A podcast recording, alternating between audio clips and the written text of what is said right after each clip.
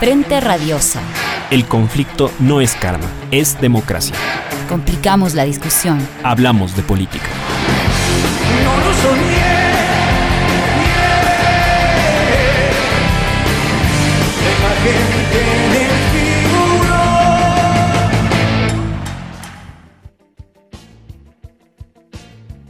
Hola con todos y con todas, bienvenidos nuevamente a Frente Radiosa, a este, el primer programa del año y también el primer programa de nuestra tercera temporada ya. Saben que este es un espacio comprometido con debatir y agitar la política. Mi nombre es Isabel Díaz y como siempre me acompaña en la conducción Yura Serrano. ¿Qué tal, Yura? ¿Cómo estás? Hola Isabel, así es. Saludamos a toda la audiencia de Pichincha Universal a través del dial 95.3 FM y 94.5 para el noroccidente de la provincia de Pichincha, también para la provincia de Santo Domingo y parte de las provincias de Esmeraldas y Manabí. Hoy viernes 8 de enero de 2021 iniciamos Frente Radiosa, porque la política no es karma, sino democracia. Hablamos de frente. Les recordamos que esta es una coproducción del Foro de los Comunes y Registro Aurora. Pueden encontrarnos también en nuestras redes sociales, Facebook, Twitter, Instagram, Spotify e iVoox como Frente Radiosa. Agradecemos siempre también a Línea Dura, medio de comunicación digital ubicado en Nueva Jersey, quienes retransmiten Frente Radiosa para la comunidad migrante en los Estados Unidos. A Ronnie y Javier por la coordinación técnica desde los estudios centrales y a todo el equipo de producción del programa. Esta tarde queremos abrir el 2021 con una discusión impostergable y necesaria para el futuro de nuestro país. ¿Qué es lo que está en juego en las elecciones de febrero próximo? ¿Qué salidas se vislumbran a la crisis sanitaria, económica y democrática que atraviesa el país? Para conversar al respecto, esta tarde nos acompañan Karina Vance, ex ministra de Salud, Pablo Dávalos, economista, y Valeria Coronel, profesora e investigadora de Flaxo Ecuador. Bienvenido, bienvenidas. A menos de un mes para el día de las elecciones generales y dada la disputa aún latente entre el Consejo Nacional Electoral y el Tribunal Contencioso Electoral, la incertidumbre frente a un evento fundamental para la vida democrática del país persiste. Acudiremos a votar si no hay una nueva pulseada entre las élites en medio de crisis sanitaria y mientras Ejecutivo y Legislativo apuran negociaciones y reformas a favor de la clase dominante. Los poderes del Estado, lejos de garantizar condiciones de protección al derecho al voto y a la vida, han dado suficientes señales para profundizar la vulnerabilidad. El saldo después de este periodo de gobierno es crítico para Ecuador y las elecciones se proyectan como el escenario en el que decidimos si las crisis se profundizan o si habrá trabajo para la recuperación del país. El país atraviesa una triple crisis, como hemos dicho, económica, democrática y sanitaria. Para delinearlas y sobre todo para imaginar posibles salidas se requiere pensamiento, trabajo y voto. Además de autoridades transitorias, procesos de selección opacos y el cierre de espacios para el procesamiento de demandas y conflictos, Ecuador ha vivido varios estados de excepción en los últimos meses. Las condiciones democráticas están bajo constante amenaza si se piensa además en el grado de autoritarismo del régimen para procesar expresiones de oposición. Respecto a la crisis sanitaria, además de la atención en salud, es preciso advertir qué prioridades ha tenido la derecha en el poder y el rol que, ha jugado, que han jugado, por ejemplo, fundaciones, las alianzas público-privadas en ausencia del Estado, pero sobre todo pensar cuál es el Ecuador post-COVID posible en términos de situación del empleo, educación, derechos de las mujeres, espacio público y la reproducción de la vida en general. Y finalmente, la crisis económica, que se refleja principalmente en la carencia de empleo y en el empobrecimiento de las clases medias y populares, seguro tendrá un rol dirimente a la hora de elegir entre las múltiples propuestas presentadas por los candidatos al poder político. Pero para vislumbrar soluciones, primero es necesario reflexionar sobre los caminos que nos han conducido al actual periodo de, de recesión y las fichas que todavía se planean mover desde el Estado antes del próximo 24 de mayo. Todo lo anterior afirma que el escenario no es para nada sencillo y que la política presenta varias alternativas para transitar este sensible periodo. De esto y más conversamos esta tarde en el primer programa del 2021 de Frente Radiosa. Bienvenidas y bienvenidos. Síguenos en www.pichinchacomunicaciones.com.es. Política de frente, porque la política es cambio y conflicto.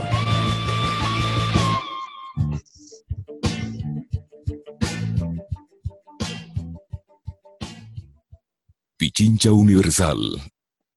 La cuenta atrás para elegir al nuevo presidente o presidenta de la República, así como para renovar la composición de la próxima Asamblea Nacional, empezó de manera oficial el pasado 31 de diciembre con el inicio de la campaña electoral. Sin embargo, sea por el profundo impacto de la pandemia, como por la disputa de los órganos electorales que hemos mencionado, se siente un tenso clima. Iniciamos pidiendo entonces a nuestros panelistas una primera impresión respecto a qué está en juego en las elecciones de febrero 7. Empezamos contigo, Karina, bienvenida. Muchas gracias, un gusto poder acompañarles en esta tarde. Y bueno, yo, tengo el, sesgo de, trabajar desde la salud pública y debo decir que me parece que en, esto, en, estos meses, ¿no? en este último año de la pandemia, eh, se ha generado una falsa eh, idea de que existe una disputa entre la salud y el desarrollo económico, ¿no? O, atendemos la salud o atendemos este, el aspecto económico ¿no? de la vida. Y me parece que eso es, algo falso, es una idea que, no debe ser así. Y pues eh, uno de los grandes eh, temas para mí, pues de los más importantes, es que podamos a futuro, los ecuatorianos y las ecuatorianas, tener un gobierno que sepa manejar el, eh, sistema de salud de tal manera que evitemos el tipo de impactos que hemos visto en este año en, el estado este, económico, digamos, del, país. Hemos visto en estos meses, por ejemplo, ya cuántos meses, diez meses de pandemia en nuestro país, que el Ecuador sigue siendo uno de los países con eh, menor número de pruebas este, de diagnóstico de eh, COVID. Si es que nosotros no tenemos más capacidad de pruebas, es difícil focalizar las medidas eh, que, pudieran prevenir pues, el que haya tremenda afectación a la economía de, de, los ecuatorianos y ecuatorianas. Nosotros necesitamos, por un lado, este, un sistema de salud robustecido, ha habido eh, una reducción del presupuesto en salud de 294 millones de dólares desde el 2018, más de 200 millones de reducción solamente en el último año. Es decir, ¿de qué país en el mundo reduce su presupuesto en salud en medio de la peor pandemia que ha visto la humanidad en los últimos 100 años? Bueno, en este caso, el Ecuador. El segundo país en el mundo con el índice más alto a nivel mundial de muertes en exceso, eso que tapan, tratan de tapar, digamos, por parte del gobierno, y es eh, el tremendo impacto que hemos tenido. Más del 52% de incremento en lo que sería el número de muertes esperadas para 2020 y el número de muertes que tenemos. Y eso se debe a un mal manejo en la parte eh, este, de salud, en la parte económica también, no se diga, porque este, venimos de, de tres años, casi cuatro años ya, de un sistemático debilitamiento del sistema de salud. Y no es por falta de presupuesto, ¿no? Porque también nos dicen, no, es que, es que ya no, no hay el presupuesto.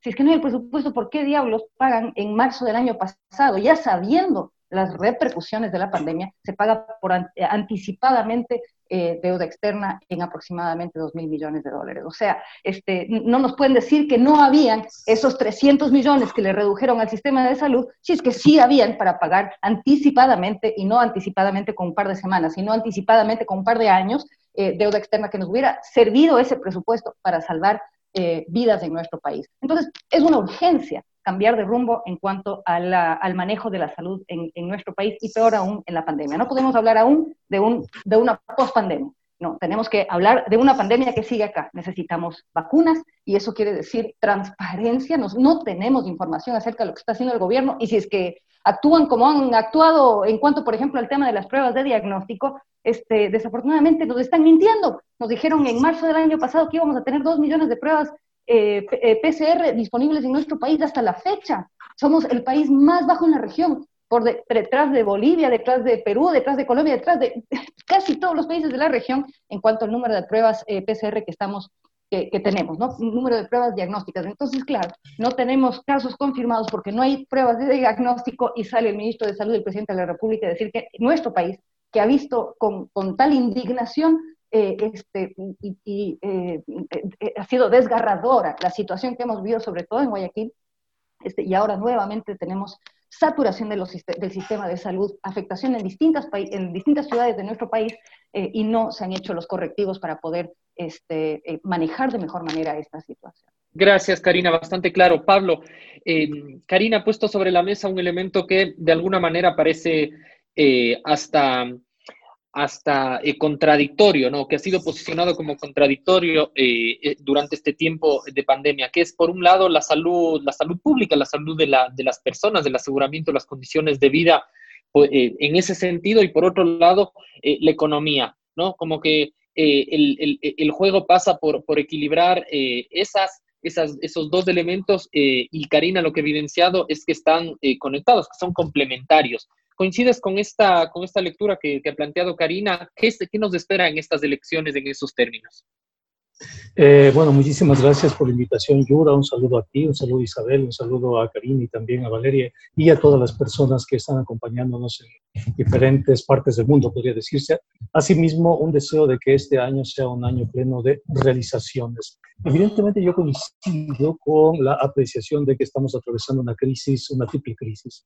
Primero tenemos la crisis económica que ya empezó en el año 2018 cuando el gobierno utilizó toda la política económica para provocar la crisis.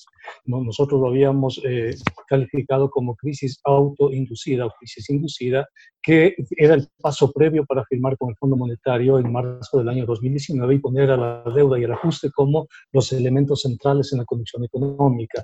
Entonces se provocó la crisis económica para poder negociar con el Fondo Monetario. Se inventaron el déficit fiscal, se inventaron la crisis para crear la legitimidad y sobre esa legitimidad privatizar, eh, flexibilizar el trabajo y demás. Obviamente que esta crisis económica que la crearon en 2018 se acentúa, se agrava y se intensifica con el ambiente de recesión mundial que vive la humanidad producto de la pandemia COVID-19.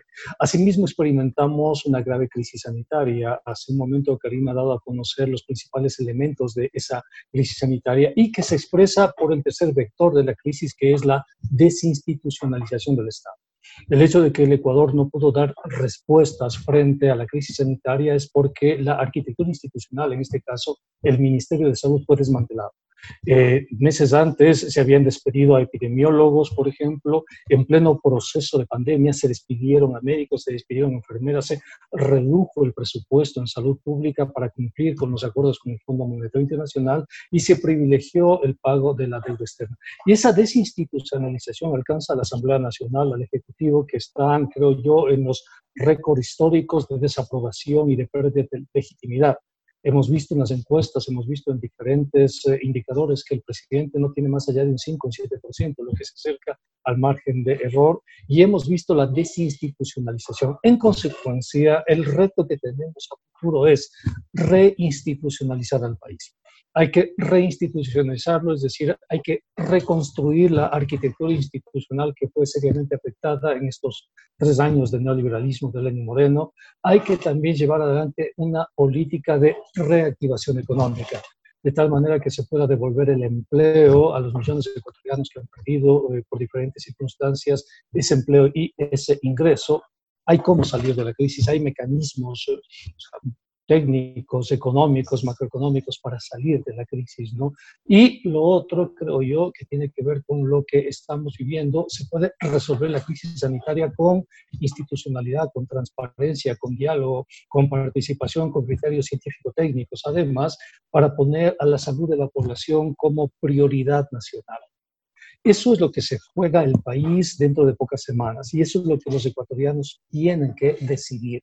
Nosotros sabemos que hay dos grandes opciones, si tú quieres. ¿no? La una opción es la opción de la derecha, que quiere continuar con lo mismo de Lenin Moreno, y la derecha tiene varios candidatos. Creo que el más importante es definitivamente Lazo, pero también está Isidro Romero, Lucio Gutiérrez, etcétera, que representan a la derecha política de este país, que ha sido cómplice, ha sido además encubridora, que ha sido connivente con todo lo que ha realizado hasta el momento Lenin Moreno, y de otra parte, eh, un cambio, un cambio radical que se expresa en las dos candidaturas de centro izquierda que tiene en este momento el, eh, el elector. Creo que ahí están las posibilidades, ahí están las soluciones. El elector tiene que acercarse a estas elecciones sabiendo qué es lo que va a, a, elegir. Si elige por la derecha, si elige por Lazo, entonces el escenario que hemos escrito se va a perpetuar. La crisis se va a perpetuar con un grave problema y es que el gobierno la próxima semana va a enviar probablemente una serie de reformas al Código Orgánico Monetario Financiero que finalmente acaben con la dolarización Esto significa el retorno del gran capital financiero especulativo a manejar el tipo de cambio, ¿no? Entonces, el elector, el elector tiene que estar plenamente consciente que se juega demasiado en esta elección, se juega demasiado, se juega su futuro, se juega, eh, literalmente se juega la vida, o sea, no es, no es literatura, es literal se juega la vida porque un gobierno ausente, un gobierno indolente, un gobierno corrupto, simplemente no va a llevar adelante una política de salud pública para proteger a la población. Y eso le va a significar la vida de los suyos, de los seres queridos, de, de sí mismo, ¿no? Entonces, en estas elecciones, aunque parezca literatura, pero nos jugamos la vida. Gracias, eh, Pablo. Has puesto sobre la mesa eh, algunos elementos que queremos retomar también con, eh, con Valeria en, en, su intervención. Eh, Valeria, eh, Pablo ha insistido o ha puesto eh, en evidencia una de las cuestiones también fundamentales que caracterizan el periodo de Moreno, que ha sido esta cuestión autoinducida tanto de la crisis económica como de la implosión en términos de gobernabilidad y de autonomía política para, el ejercicio, para el ejercicio de, gobierno. ¿Qué nos puedes decir tú, en cambio, respecto o sobre la, cuestión eh, democrática en el país. Eh, ¿A qué, nos qué, se avecina en el país en, esta, en estas elecciones? Eh, ¿Cómo se han preparado? ¿Cómo queda la, disputa entre los distintos actores políticos? Pero sobre todo, ¿cómo están las condiciones, las bases de la, democracia en el, en el país? Estás, con, estás silenciado el micrófono. Bueno, primero agradecerles eh, haberme convocado acá a esta conversación em, eh, y, saludar a Karina y a Pablo, eh, igual a ustedes compañeros y a todos los escuchas. Bueno, entonces retomo la pregunta que nos has planteado a los tres, que es qué es lo que está en juego el 7 de febrero y cuáles son em, las condiciones de la democracia o qué entendemos con el concepto de democracia hacia lo que nos estamos jugando para el 7 de febrero y mm, realmente que el diálogo ayuda a prender la luz del, eh, del, pensamiento y ahora encontrarme aquí con dos colegas, compañeros que desde distintas trayectorias opinan como han opinado, me ratifica en una tesis. Creo que lo que está en juego en este momento es em, rearticular eh, la política de los movimientos sociales con la política de la recuperación del Estado y eso solo se puede hacer con un ejercicio popular del voto democrático.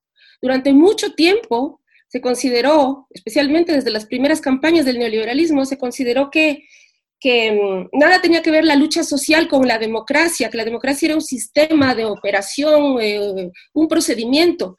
E incluso la misma izquierda pensó que la democracia era un, un gesto de, la, de, las élites, de la burguesía, para, para, mostrar civilización. En este momento de ataque a todos los fundamentos del humanismo construidos en los últimos dos ciclos, eh, el humanismo que incluso que fue con el que se respondieron a las primeras enfermedades masivas como la viruela. Eh, la peste que estamos viviendo hoy se funda con la humanidad como una humanidad integrada y la primera respuesta a una humanidad integrada que es capaz de compartir una enfermedad a nivel del planetario fue el humanismo. Hoy estamos en una crisis del humanismo, en un desmantelamiento de las instituciones públicas del Estado, en una eh, relación cínica frente a la democracia de parte de las mismas élites que pueden al mismo tiempo deslegitimar eh, los procesos electorales si no les convienen, postergarlos, proscribir la oposición, ganar el los partidos a, partir del amordazamiento de sus contrincantes. Estamos en una situación también de ataque de los fundamentos materiales de la ciudadanía, porque los derechos sociales, los derechos a la educación, los derechos a la salud, eh, los derechos a una eh, canasta básica, los derechos a la soberanía alimentaria, los derechos fundamentales que, que nuestra Constitución amplió, son condiciones para la ciudadanía. No solamente un tema de redistribución de lo que, del pastel, ¿no? No es un tema de redistribuir lo que se produce, es un tema de garantizar las condiciones del ejercicio de la igualdad fundamental que se expresa en la ciudadanía. Entonces, al haber atacado los fundamentos económicos a través de un proceso de flexibilización impuesto a la brava y a través del reparto eh, para ganar votos mayoritarios en la Asamblea, al, haber flexibilizado el trabajo en un contexto de enfermedad social, al haber abolido los derechos sociales fundamentales, como los contratos eh, que, que incluyen y reconocen al trabajador, al, tener esa actitud cínica frente al tema de la democracia, se ha demostrado en un momento de un profundo golpe social que la democracia es un valor y un producto de la lucha social. Es uno de los baluartes fundamentales de la izquierda. Entonces, al revés de lo que se ha dicho, que la izquierda es fundamentalista, esto es, es, ah, es una dictadura, al contrario, en este momento eh, el pueblo y la izquierda es, es el único que puede levantar el interés que tiene el vehículo democrático para asentar su voluntad colectiva y reconstruir los derechos sociales, que, consisten fundamentalmente en controlar la fuerza del capital y sus intereses para comprometerse con la sociedad, reconstruir los derechos sociales, como bien dice Karina, la salud, la vida, eh, reconectar los movimientos sociales con el afán democrático, y me interesó mucho oír a Pablo decir que es fundamental reconstruir el Estado. Estamos hablando de que los movimientos sociales tienen que apuntar a reconstruir la lógica, la orientación social del Estado, y para hacerlo tienen que ejercer el voto, tienen que recuperar el valor que tiene la democracia para la izquierda y para el pueblo. Entonces, hacia el 7, lo que está en juego es reapropiarnos de las categorías que construyó la lucha social entre esas democracia, ciudadanía. Suenan muy liberales, suenan muy burgueses, pero no, son categorías construidas por el pueblo para poder comprometerle al capital a que reinvierta en, la gallina de huevos de oro, que es la sociedad, y que la sociedad sea feliz para que dé esa, esa, capacidad de construir beneficio para todos. Eh, reapropiarnos de las categorías fundamentales que por mucho tiempo se las regalamos a la, al liberalismo o a la burguesía, eh, categorías que vienen de la lucha y del ejercicio de la política y no vienen directamente de la economía.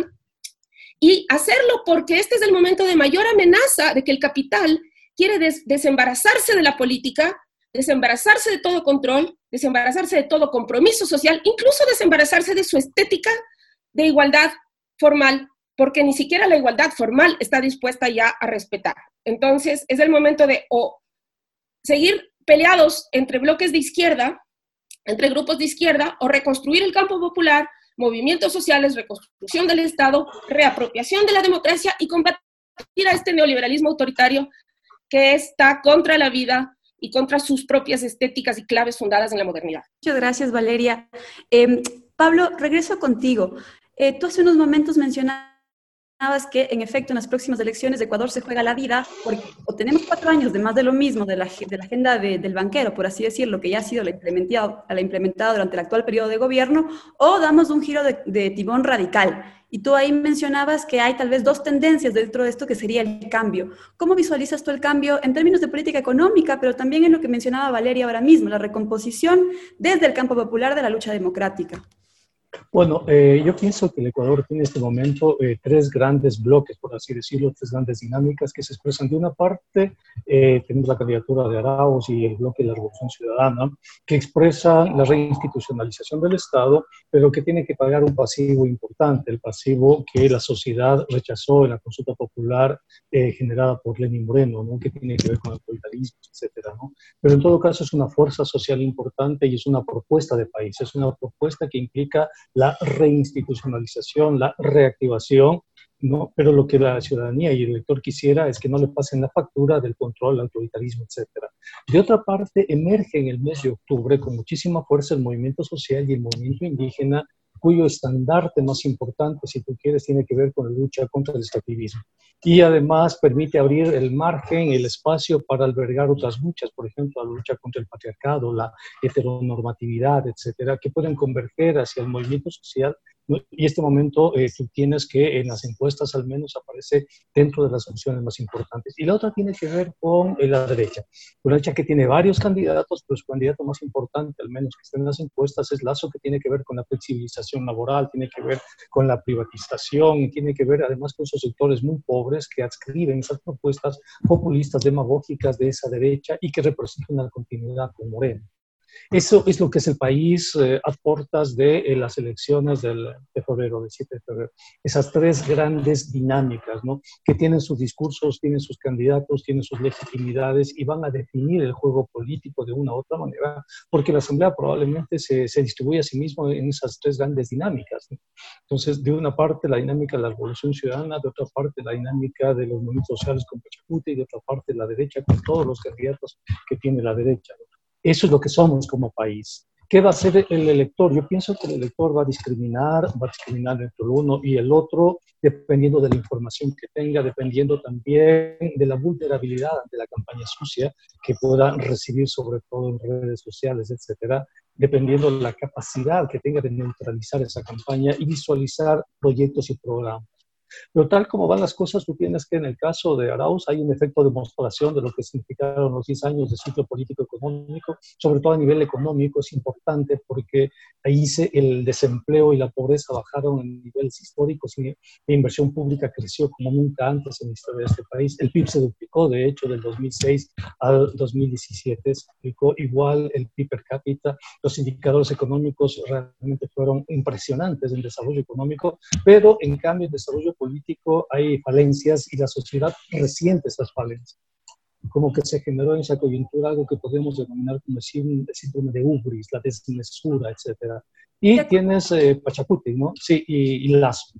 Sí, Isabel, dime. Sí, no, te quería hacer una última repregunta antes de irnos a la pausa, que ya estamos sobre con el tiempo encima. Eh, Tú has mencionado de alguna manera que los 10 años de Revolución Ciudadana dejaron un saldo de, de, mejora en términos económicos, mejora en las condiciones de vida de las clases medias, sectores populares. Tomando en cuenta que hoy por hoy una de las mayores preocupaciones de la ciudadanía son temas de empleo, justamente de, de contra, sí, de salir de la pobreza, básicamente, ¿eso le da cierta ventaja a la candidatura de Arauz, a lo que él representa, justamente por lo que, por el pasado que ya tienen? Sí, la... es, contra, eh, mira, es contradictorio y paradójico, porque lo mismo que se convierte en su mayor fortaleza es su mayor debilidad. Es decir, Arauz no tiene por qué pagar el pasivo de lo que representó esos 10 años de, en la economía y en la política del país, pero tiene que asumir ese pasivo y tiene que posicionarse frente a eso. ¿Por qué ganó la consulta popular Lenin Moreno? Porque si la sociedad hubiese estado de una u otra manera de acuerdo con ese ciclo político y económico, Lenin Moreno no tenía ninguna razón para ganar el, la consulta popular. Pero esa consulta popular abría una válvula porque la sociedad se sentía, si tú quieres, ahogada, se sentía con un peso encima y tenía que salir de eso. Necesitaba una catarsis y un ejercicio de un poder demasiado pesado, demasiado fuerte, ¿no? demasiado autoritario, y se puede sentir de la ciudadanía. Estamos en otra coyuntura, por supuesto. Yo estoy absolutamente convencido de que Arauz no tiene nada que ver con ese ciclo autoritario, mucho menos, pero no es lo que yo crea, sino lo que el elector y lo que la campaña finalmente opinan, pues, ¿no? Si el elector puede salir de eso y puede comprender que se trata de reinstitucionalizar el país. Y tenemos el caso de Pachacuti, pues, que Pachacuti que ha llevado el país al hombre, sobre todo en octubre del año pasado, fue el Pachacuti el que logró frenarle al Fondo Monetario. Yo no entiendo ahí por qué, por ejemplo, la Revolución Ciudadana no se alió a Pachacuti para frenarle el Fondo Monetario y se dedicó a denigrar y a desprestigiar a, al movimiento social muy indígena, indicando que habían negociado, que habían impedido la caída de, de Lenin Moreno, etcétera, cuando ese no era el debate, el debate iba mucho más allá de eso, ¿no? Entonces, la ruptura que se da en las elecciones ya, ya viene desde octubre. Quizás sobre eso podemos... Sí, te decía que quizás podemos volver sobre eso en el siguiente bloque, porque finalmente también al interior del movimiento indígena han dado quiebres que sin duda tienen que ser analizados. Pero con eso nos vamos a una pausa y en breve volvemos con más de Frente Radiosa.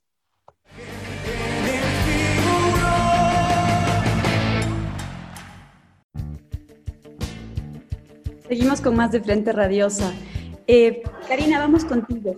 Hace poco eh, Pablo nos planteaba varias tesis sobre cómo él lee eh, la configuración del campo político hoy por hoy. Valeria también mencionaba que lo que está en juego es la recuperación de la democracia como producto de la lucha popular.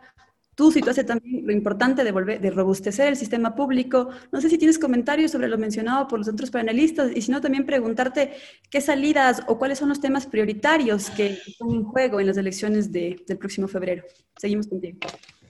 Gracias. Este, realmente eh, coincidiendo con muchos de los comentarios, ¿no? A mí me parece que es necesario en nuestro país retomar al, al Estado como instrumento de la voluntad del, del, interés público. Eh, y eso es algo que hemos visto, un retroceso tremendo, ¿no? En el campo de la salud, el, tema de eh, los intereses comerciales que cruzan a la salud son enormes.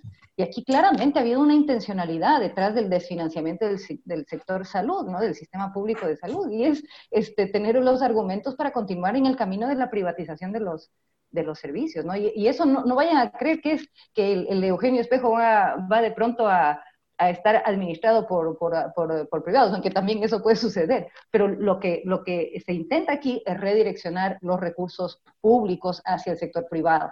Ahora, veamos cómo, cómo se portó el sector privado en la, durante la pandemia, cómo se ha portado, digamos, lo que ha sucedido, no con todos, pero con muchos, donde vimos, por ejemplo, camas de cuidados intensivos donde cobraban hasta 7 mil dólares la, la, noche para, eh, o sea, ¿es ese, ¿es ese el Ecuador que nosotros queremos, donde solamente las personas que puedan pagar esa cantidad este, puedan acceder? Eso es insostenible si es que va a ser financiado por un sector eh, público. Necesitamos un sector público, un gobierno, un Estado que pueda regular también pues, al sector privado y no se diga en una pandemia como, como la que hemos como la que estamos atravesando.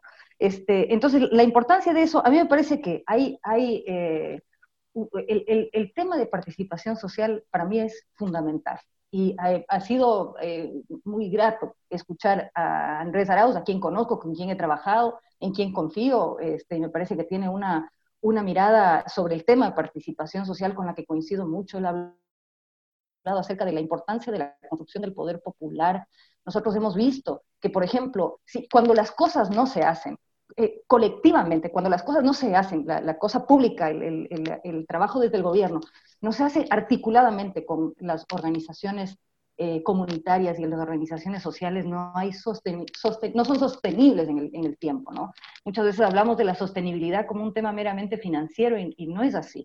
Eh, estos últimos años de gobierno donde tuvimos una traición terrible, ¿no? Como pueblo ecuatoriano, porque nosotros, la mayoría del pueblo ecuatoriano votó por un plan de gobierno que finalmente no se cumplió en absoluto, fue todo lo contrario lo que se hizo. Este, el hecho de que eso se haya permitido eh, habla de una, de, un, de, una falta de sostenibilidad. Y a mí me parece personalmente que esa falta de sostenibilidad ha sido por un error en cuanto a la necesidad de trabajar, sí, con organizaciones este, sociales, construir el poder popular, construir la movilización, apropiarnos todos y todas las ecuatorianas y los ecuatorianos de los derechos que nosotros tenemos, de esos acuerdos sociales a los que hemos eh, llegado y no permitir este, el tipo de retrocesos que hemos visto en, en, estos años. Y esto de aquí no es exclusivo del Ecuador. A mí me parece que es uno de los, de los temas más grandes a, debatir, a, analizar en varios de los países de la región donde vimos, un, eh, gobiernos que estaban tomando decisiones que técnicamente eh, eh, funcionaron, ¿no?, eh, en cuanto a algunos indicadores económicos, sociales, de salud, etcétera, caso Brasil, caso Argentina, etcétera, Bolivia. Este, y, y, y, luego, este, pues, eh, una, una, falta de sostenibilidad, eh, una falta de sostenibilidad, yo pe pensaría que social, sin ser experta en el tema, ¿no? Entonces, a mí me parece que esto es, esto es un cambio esencial del que ya ha hablado Andrés Arauz y en el que pues coincido plenamente. Nosotros eh, es, estos próximos años tienen que ser de, de esa construcción de ese, de ese, poder popular, de sabernos, eh, de saber que la democracia no es solamente el llegar a, el, el día de las elecciones y, y, y eh, de tener la posibilidad de, de, votar, sino que tenemos que lograr una democracia mucho más participativa, donde democracia sea sinónimo de una construcción colectiva diaria, donde este, de, las organizaciones sociales y nuestra participación como ciudadanos, ciudadanas este, y personas, colectivos, en ese, en, esa, en ese quehacer, digamos, del, del, Estado, del gobierno, que debería ser, como digo, un instrumento de esa voluntad todos los días, ¿no? Porque cuando es solo el día de las elecciones y al día siguiente te dicen, no, no, ya no voy a hacer así, voy a hacer de otra manera, y no pasa nada, ese es un problema enorme eh, en cuanto a nuestra eh, capacidad de, de sostener un, un, sistema democrático, pero hay que profundizar. Entonces, sí, coincidiendo con muchas de las, de, de las observaciones, de las, eh, de, de, las ideas, y planteando que me parece que el, planteamiento de Andrés Arauz, esa apertura que ha tenido ese, esa, esa, necesidad que él mismo ha expresado de la, de la construcción del poder popular, para mí es eh, un, uno de los elementos más importantes, además de la capacidad técnica, pero eh, obvia, que obviamente, como, como ya se ha mencionado también, es un equipo, tiene un equipo, digamos, que sabe hacer las cosas, pero sobre todo el elemento eh, de cambio que plantea en cuanto justamente a lo social. De acuerdo, Karina, muchas gracias. Creo que es interesante que más o menos todos coinciden en la importancia de fortalecer el Estado, pero también fortalecerlo desde la construcción del poder popular. Que vuelvo contigo, Valeria, es un poco de lo que ya nos decías en tu intervención previa. Y quizás también preguntarte, podemos seguir con cuatro años más de lo mismo, pero en caso de darse un cambio, ¿cómo vislumbras tú eh, la recomposición del campo popular? Tal vez también comentando sobre lo que mencionaba Pablo previamente. Eh, bueno, quisiera eh, ir allí a partir de una crítica al modo en que de una manera con falta de pudor se ha, constituido esta comisión de debate público entre candidatos con la más rancia representación del país que ya no somos y que se quiere imponer a la fuerza. y esto eh, me refiero a, la composición de, esta, de, este comité del debate electoral, eh, que completamente excluye a toda la, todo el debate, el pluralismo, no solamente, o sea, excluye el pluralismo político, entonces una recomposición del campo popular, al contrario de lo que se ha hecho aquí para esta comisión, debería incluir cierto pluralismo jurídico, político, es decir, domesticar las fuerzas de derecha que todavía están dispuestas a construir una comunidad política estatal, es decir, un país, ¿sí? Poder contar con una parte de aquellos que estén dispuestos a seguir las reglas del juego de una, de una, de una nación y tener un Estado. Entonces estoy empezando, más bien, no estoy diciendo que el campo popular se define por las mejores y más idealistas agendas. Estoy diciendo que el campo popular se define en su posibilidad de hegemonizar eh, y, e imponer una demanda de inclusión y de igualdad fundamental. ¿sí?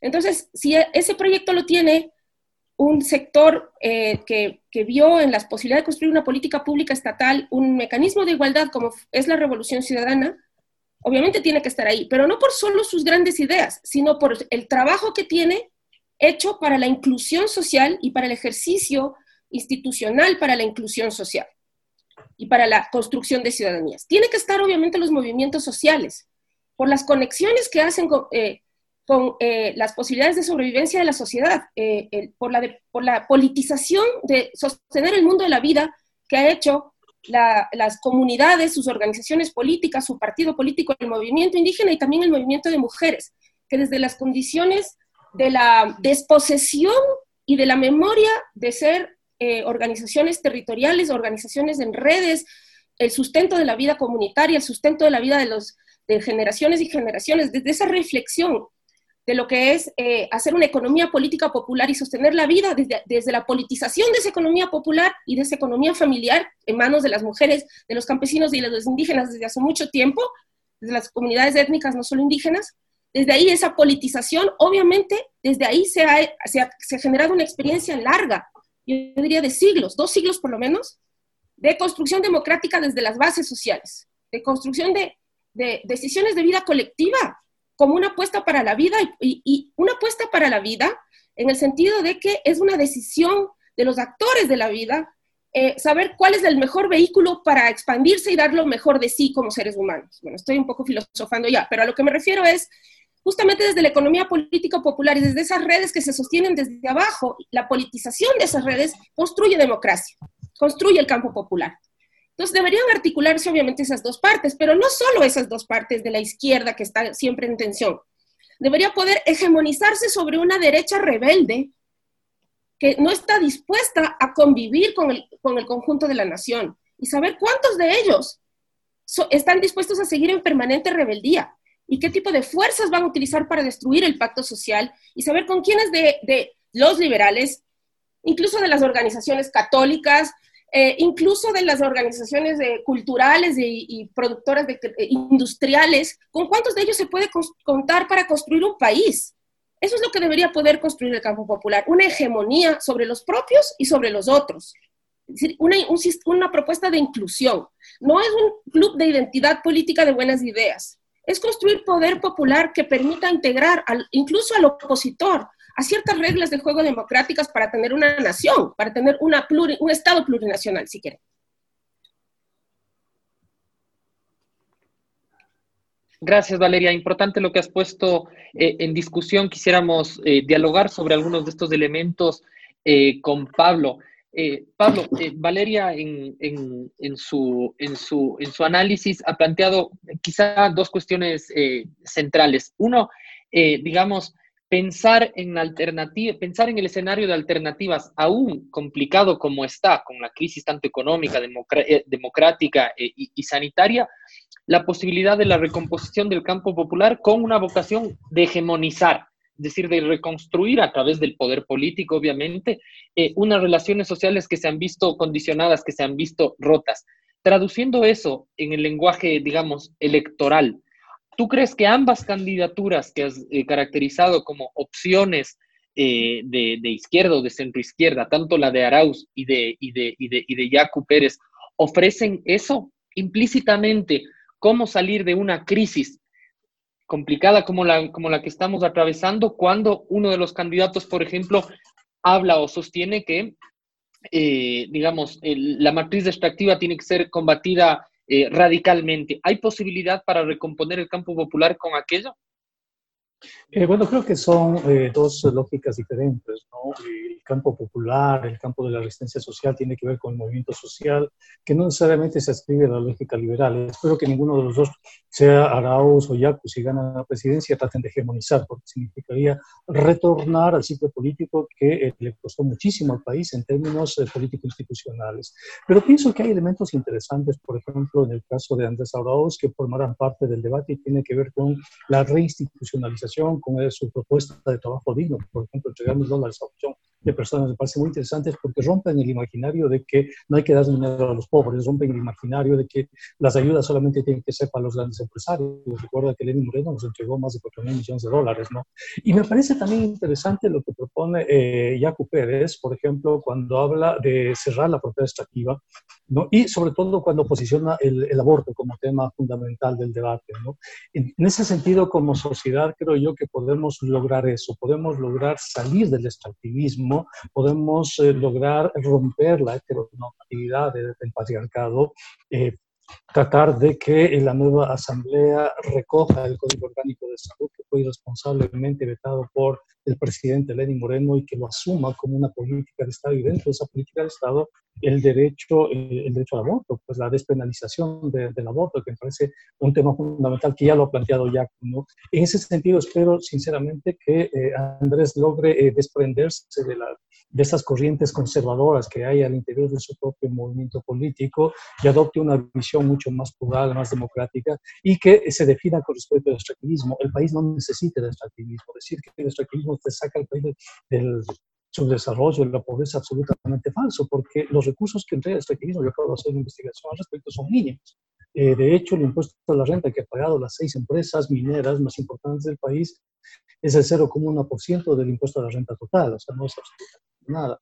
¿No? Y además, si se logra, por ejemplo, una política redistributiva, digamos, un impuesto al patrimonio de los grandes grupos económicos, ¿no? como en Bolivia, una ley a las grandes fortunas, o un impuesto a los activos de los grandes grupos económicos de las 5.000 empresas que son monopólicas del país, solo ahí en esos dos impuestos el país tendría más de 6 mil millones de dólares en, en ingresos permanentes que le permitirían al país cubrir eh, todos los gastos permanentes, que son gastos en básicamente la materialización de derechos. Entonces, eh, es falso el dilema del extractivismo como condición de posibilidad para generar riqueza, absolutamente falso. El extractivismo siempre genera pobreza.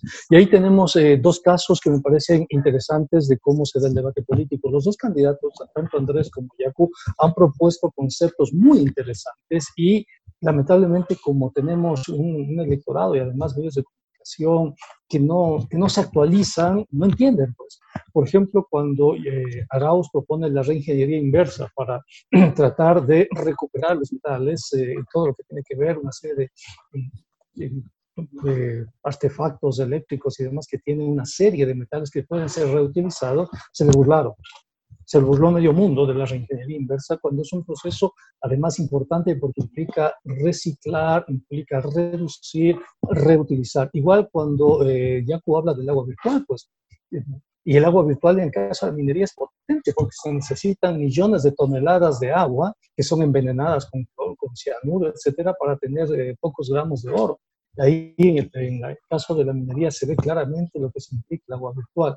Ellos han propuesto esos debates, lamentablemente la sociedad ecuatoriana, por diferentes circunstancias, no ha podido asumir esos conceptos, se ha burlado esos conceptos, da cuenta, da cuenta de la ignorancia que, que se tiene como sociedad y como medios de comunicación frente a conceptos potentes, ¿no? Pero son conceptos potentes.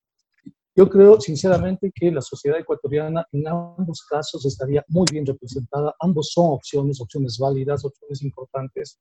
Eh, caso contrario eh, es la candidatura de la derecha, las candidaturas de la derecha, entre ellas la de Lazo, ¿no? que significarían un grave problema porque además son candidaturas en supuesto que gane Lazo, el escenario es de conflictividad social, pues el escenario es una CONAI en pie de lucha, una asamblea que le va a tratar de acotar toda la propuesta corporativa de Lazo. Lazo quiere rifarse la seguridad social, Lazo quiere rifarse el Banco Central, no quiere rifarse la dolarización. Entonces, eh, eso va a significar mucha conflictividad social, muchísima tensión social, ¿no? Y con más desempleo, con además una, una pandemia, una peste que está condicionando incluso la, la vida misma de, de, los ciudadanos, ¿no? Pero esas son las tres opciones que hay. Las dos opciones, la de Arauz y la de Yacu, son opciones válidas que al país le van a permitir respirar. La de Lazo implicaría seguir con lo que estamos, con un escenario aún más grave de mayor conflictividad social.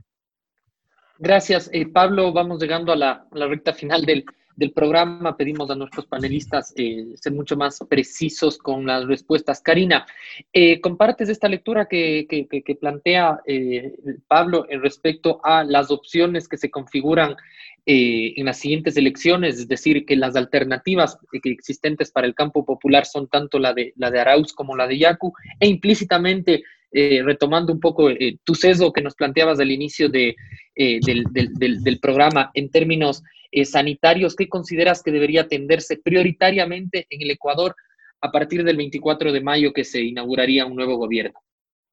Con, con todo respeto a Pablo, no coincido en absoluto con, con la postura que tiene.